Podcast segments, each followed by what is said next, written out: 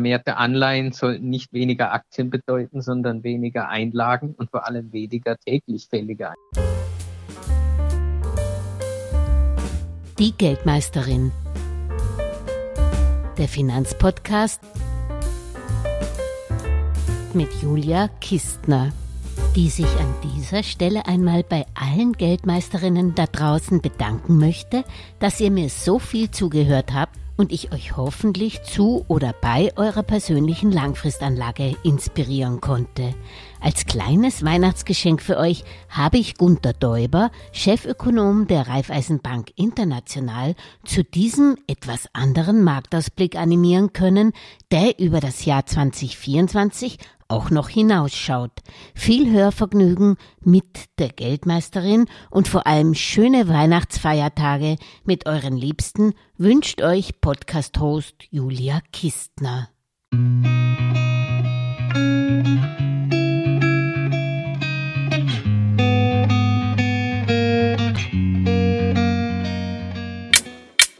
Vielleicht noch mal zum Aktienjahr oder zur Börse 2023.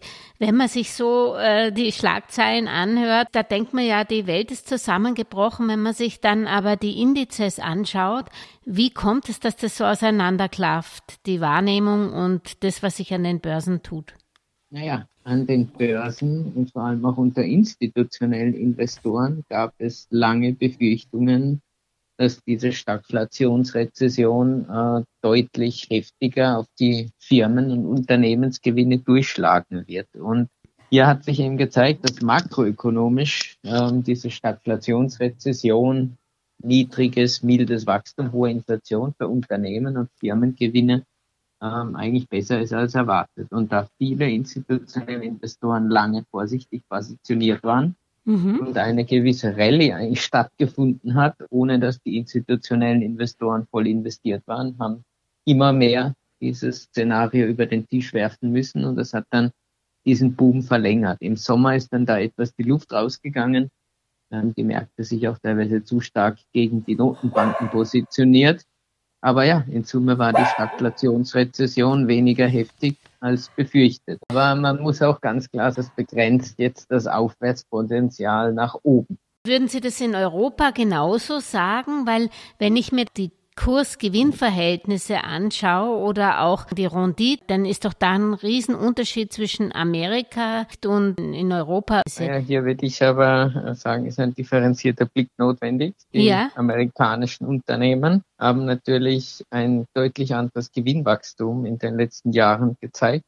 Und ähm, das ist natürlich auch weiter nicht so unattraktiv für Aktieninvestoren, auch wenn die Bewertungen ambitioniert sind in den USA. Kurzfristig sehen wir in Europa natürlich auch äh, ein gewisses Aufwärtspotenzial, aber Sie müssen auch sehen, dass an der Börse Value-Titel, teilweise auch mit Dividendenrenditen äh, winken, eine neue Konkurrenz haben. Das ist der Markt für festverzinsliche Wertpapiere, der dieses Jahr noch nicht ganz so gut gelaufen ist. Und wir sehen natürlich einen strukturellen Bullenanleihenmarkt vor uns. Und äh, da ist dann die Idee eigentlich, okay, da bekomme ich auch nicht mehr so viel mehr Rendite in defensiven Aktien, mhm. während ich natürlich sehr hohe äh, Aktien, äh, Zukunftsrenditen vielleicht immer noch in den klassischen Growth-Titeln bekommen kann. Also wir sehen derzeit Europa auch sehr unterbewertet. Ja, ein gewisses Erholungspotenzial, aber das Aufwärtspotenzial ist auch begrenzt, gegeben die Konkurrenz, die es eben für Aktien gibt. Und gerade für europäische Aktientitel, die halt nicht diese Gewinnwachstumsaussichten ähm, bestätigt haben der letzten Jahre wie die amerikanischen. Das ist ganz lustig, weil ich habe gerade von Barron's einen Podcast gehört und da haben die Amerikaner dort eine ziemlich gute Sicht auf Europa, weil sie sagen eben gerade das, was Sie angesprochen haben. In Amerika habe ich ja Konkurrenz durch die Anleihen, weil da habe ich eben die zehnjährigen Staatsanleihen. Zehnjährig sind fast bei fünf in Europa sind ja bei dreieinhalb Prozent oder sowas. Das heißt, da habe ich ja noch gar nicht die Konkurrenz wirklich zur Aktie und die Gewinne bei Aktien. Ja, Sie müssen sehen, das gilt für deutsche Staatsanleihen. Sie haben okay. andere, die Republik Österreich bezahlt ja schon einen halben Prozentpunkt oder mehr. Ja. Wenn Sie dann in die Eurozone weitergehen, wenn Sie in den Unternehmensanleihenbereich gehen, haben wir auch schon sehr attraktive Renditen in Europa. Mhm. Es ist halt nur die deutsche Staatsanleihenrendite, die so verzerrt. Bei Unternehmensanleihen haben Sie schon recht, aber bei Staatsanleihen, da tun die amerikanischen eigentlich mehr abwerfen wie eine griechische zehnjährige Staatsanleihe oder italienische. Und also das Risiko würde ich doch anders einordnen. Natürlich, das Leitzinsniveau in den USA ist höher, aber die Konkurrenz vom Anleihemarkt ist auch in Europa da. Sie bekommen ja auch wirklich das solide Investment-Grade-Unternehmen mittlerweile vier, viereinhalb, fünf Prozent. Ja. Mhm. Also die Dividendenrendite für Europäer ist nicht mehr sonderlich attraktiv im Vergleich zum, zum Aktienmarkt. Mhm. Und dann ist die Frage, was trauen Sie den europäischen Unternehmen an Gewinnwachstum zu?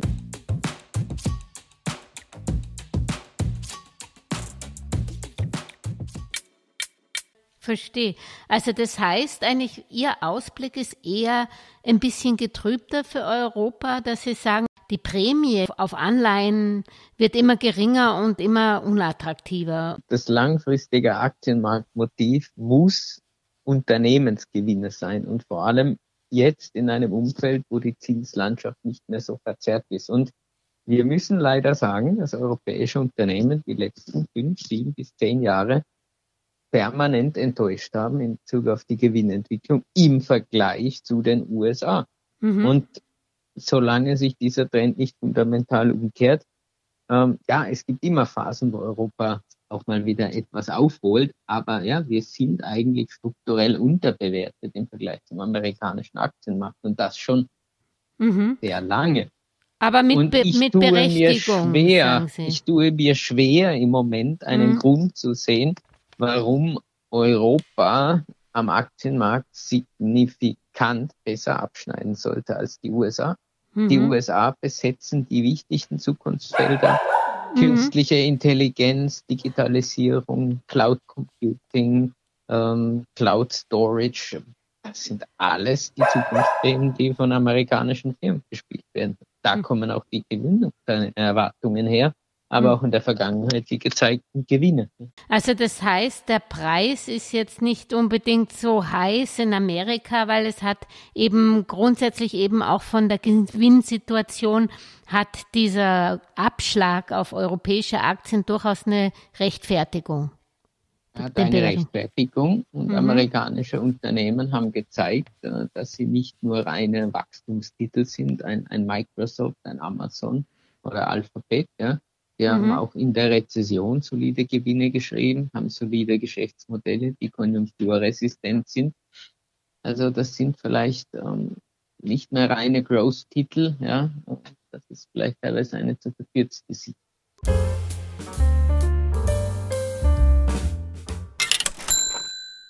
Ist vielleicht auch nicht nur die Regulierung, sondern der staatliche Einfluss auch in die Kapitalmärkte ein Grund, der gegen Europa spricht? Aktuell zum Beispiel wieder das Gerücht, dass die ÖBAG einsteigt bei der AT&S. Der Staat in Deutschland ist eingestiegen bei der TUI, bei bei der Lufthansa, hat sich dann wieder zurückgezogen, ja.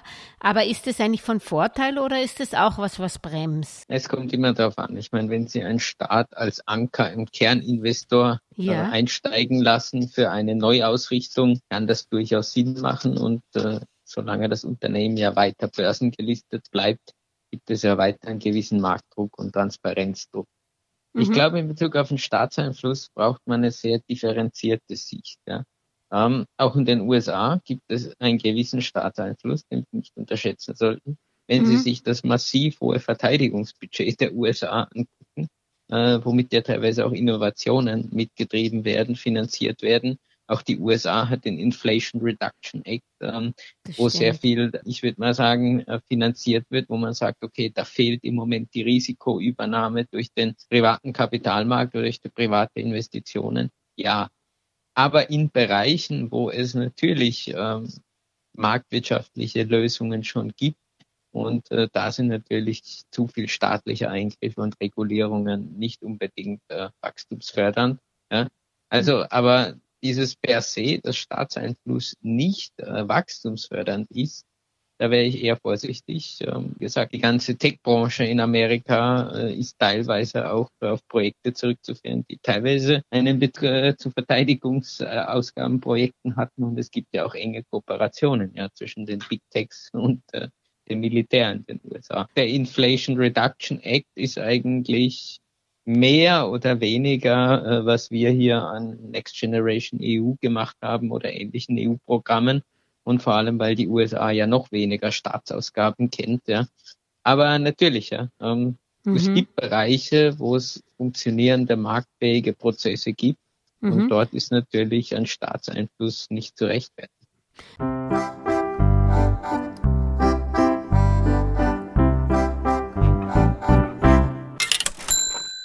Was auch interessant ist, es spricht ja niemand mehr vom Energienotstand. Was unterscheidet denn die aktuelle Lage vom Winter 2022, 2023, wo jetzt noch der Nahostkonflikt dazugekommen ist? Und ist es eigentlich auch was, was gegen Europa spricht, die naja, Energiekosten? Eine spannende Frage. Ich meine, man muss sich natürlich dann auch die Vorgeschichte des letzten Winters anschauen. Im Nachhinein wissen wir natürlich, dass Russland schon vorher die Gasspeicher bewusst äh, runtergefahren hat. Ja. ja. Und äh, wir natürlich mit extrem niedrigen Gasspeichern und Gasreserven dann in den Winter reingekommen sind in Europa. Mhm. Jetzt haben wir natürlich unsere Hausaufgaben gemacht, ja, und damit ist natürlich die Ausgangssituation jetzt eine ganz andere. Es mhm. stimmt natürlich, dass wir mittlerweile auch einen Teil sozusagen unseres Gasbezuges aus dem Nahen Osten bekommen. Wenn es mhm. hier zu Konflikten kommt, ist ein Teil davon auch in Europa wieder betroffen. Aber wir haben ja auch infrastrukturmäßig umgestellt und können dann vielleicht Gas aus anderen sozusagen äh, Lieferregionen beziehen, auch aus den USA.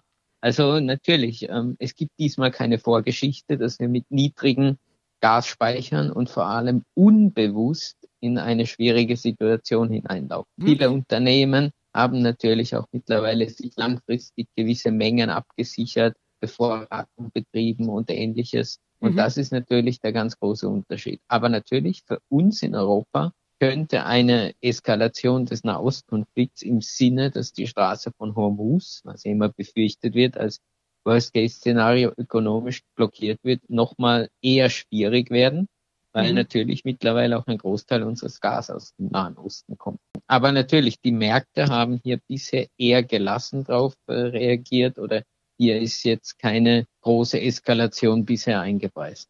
Man kann es ja auch mal positiv sehen, das hat ja Europa relativ gut gelöst, weil wenn man sich die Gaspreise anschaut, die sind ja jetzt wieder trotz allem auf dem Niveau vor der Invasion der Russen in die Ukraine. Das hat, das hat man ja irgendwie ganz gut gelöst, oder? Natürlich, wie angedeutet, man ist damals unbewusst und unvorbereitet natürlich überrascht worden. Ja. Seitdem gab es natürlich Umstellungen und jeder geht viel bewusster mit dem Thema um. Und äh, ja, vorher ist halt nur eine Monopolstellung schleichend ausgenutzt worden. Und man wollte uns natürlich in Europa bewusst damals in schon eine sehr schwierige Startsituation bringen.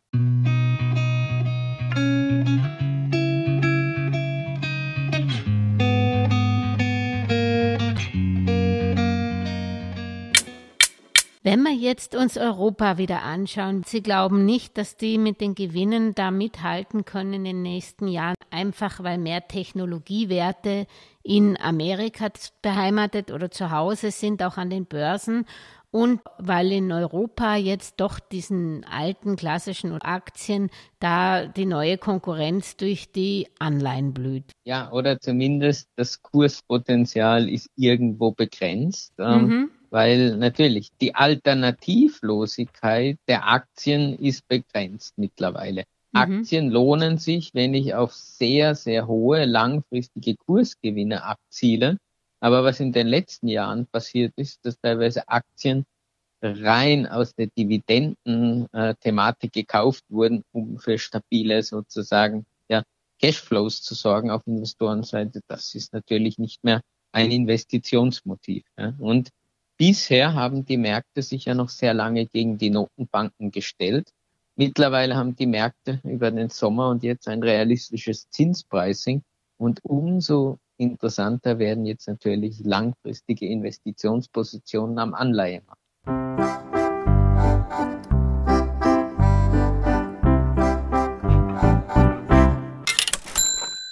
Wenn man jetzt mal auf den Heimatmarkt, also auf Österreich schaut, ich habe mit Ihnen vor ungefähr, ich weiß nicht, zwei, drei Monaten gesprochen. Da haben, waren Sie relativ euphorisch, was den Osteuropa-Bonus für den österreichischen Kapitalmarkt oder für die österreichischen Unternehmen hm, sein könnte. Beflügelt er immer noch den Markt? Ähm, sieht nicht danach aus oder wie sehen Sie das?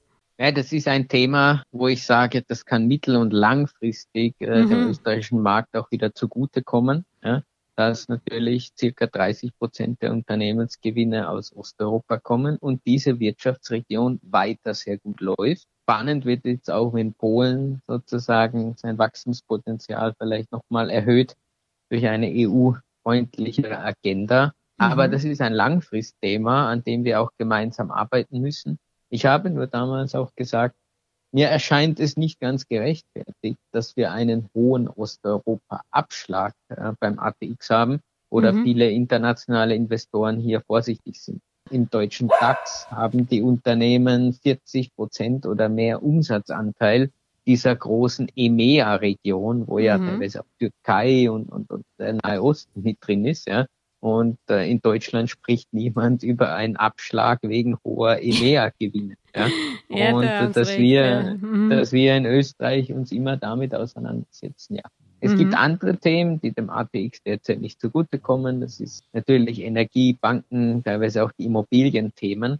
Aber eigentlich ist ein Osteuropa-Abschlag nicht gerechtfertigt. Den gibt es zum Teil noch. Und wir denken, da kann man zumindest mittelfristig äh, sagen, Vielleicht mhm. schafft man hier ein bisschen die Reputation des Finanzplatzes zu heben, auch wenn es viele andere Themen gibt, die mhm. natürlich derzeit noch über dem ATX lasten.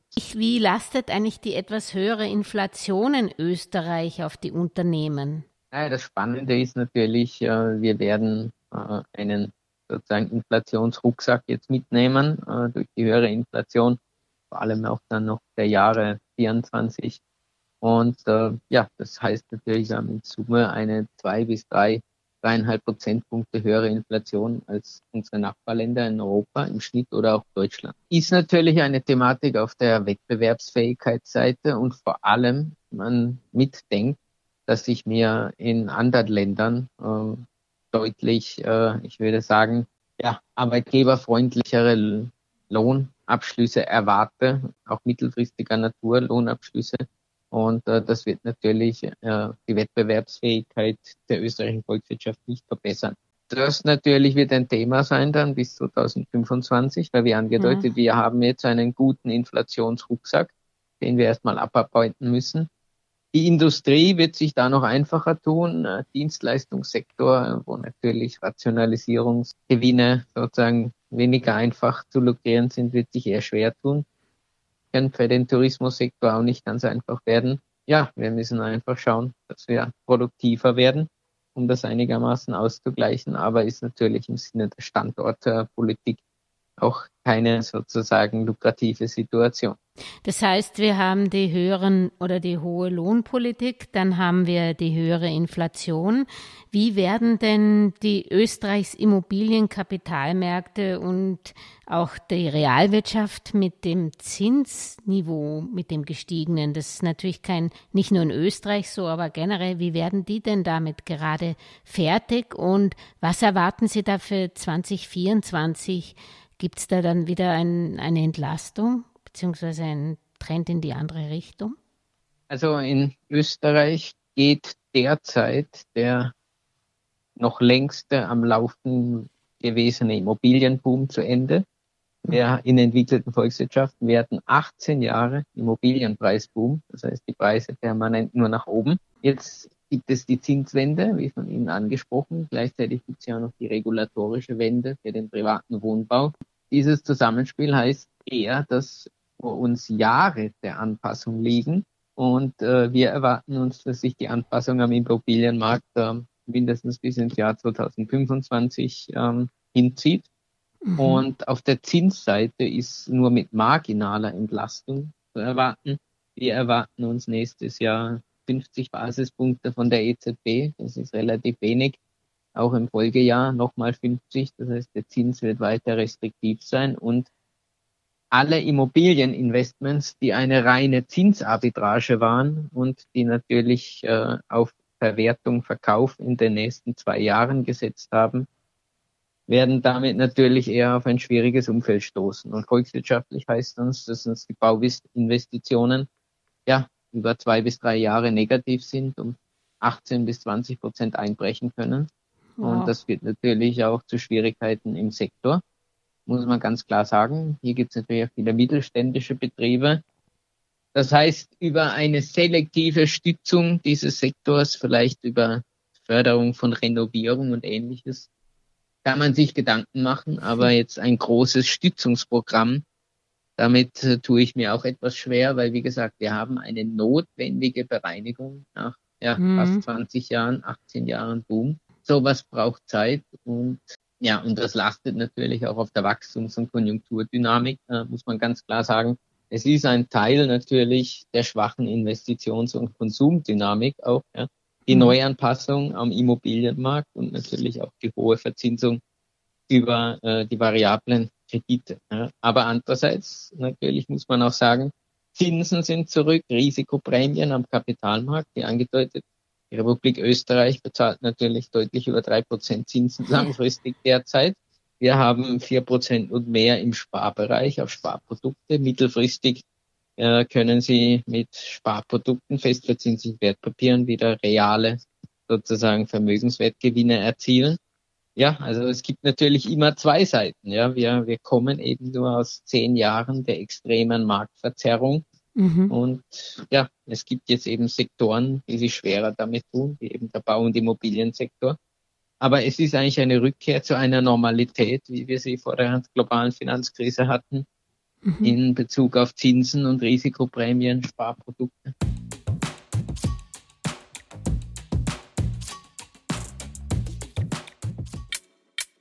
Das heißt, also wenn Sie sagen, man kann wieder real auch äh, Vermögen erhalten, dann gehen Sie auch von mittel- und langfristigen Inflationsraten unter diesen vier Prozent wieder aus. Das ja. Das heißt, die Inflation wird über dem EZB-Ziel sicher bleiben bis 2025. Ja. Aber wenn wir uns zumindest auf die 3%-Marke oder darunter bewegen, äh, wie gesagt, Sie bekommen derzeit ja im Anleihebereich ja schon Verzinsungen, die deutlich darüber liegen. Wenn natürlich eine moderate Zinsreduktion da ist, haben Sie auch noch Kursgewinne im Anleihebereich. Und wie angedeutet, es gibt ja sogar schon, schon reine Sparprodukte, eine mhm. Verzinsung von vier Prozent aufweisen und ja, zumindest Kaufkrafterhalt oder sozusagen auch äh, sozusagen ein bisschen Vermögenszuwachs ist möglich. Aber natürlich für den langfristigen Kapitalzuwachs braucht man weiter wirklich Investitionen in den Aktienmarkt oder auch in den Anleihemarkt. Also mit mhm. den reinen Sparprodukten wird man immer noch kein Vermögen aufbauen. Nur ja. die Zeiten des Vermögensverlustes ja, ja. In, in, Sparprodukten ist, ist jetzt zum Glück vorbei und auch in Österreich. Und das ist natürlich eine Situation, ähm, die dann auch zu Neuadjustierungen führen wird in der Vermögensveranlagung. Deswegen, wie angedeutet, Anleihen sind wieder zurück. Wir haben uns das auch angeschaut. Äh, zum Jahresende 2022 hatten österreichische Haushalte nur noch circa zwei Prozent ihres Finanzvermögens in festverzinslichen Wertpapieren. Mhm. Vor der globalen Finanzkrise waren das fast neun Prozent. Ja, also hier gibt es jetzt natürlich Verschiebungen, die anstehen. Das heißt, das glauben Sie auch, dass das wieder in die Richtung neun Prozent geht? zumindest eher wieder in diese Richtung, aber das ist natürlich etwas, was jetzt nicht in, in einem Jahr passieren wird. Gerade in Österreich ist natürlich eher ein Zug zu weniger riskanten Veranlagungen da. Ich mhm. fände aber es sehr wichtig, dass die Aktienquote äh, sozusagen auch, sich auch erhöht, ja, also dass jetzt Anleiheninvestitionen nicht zu Lasten von Aktieninvestitionen gehen.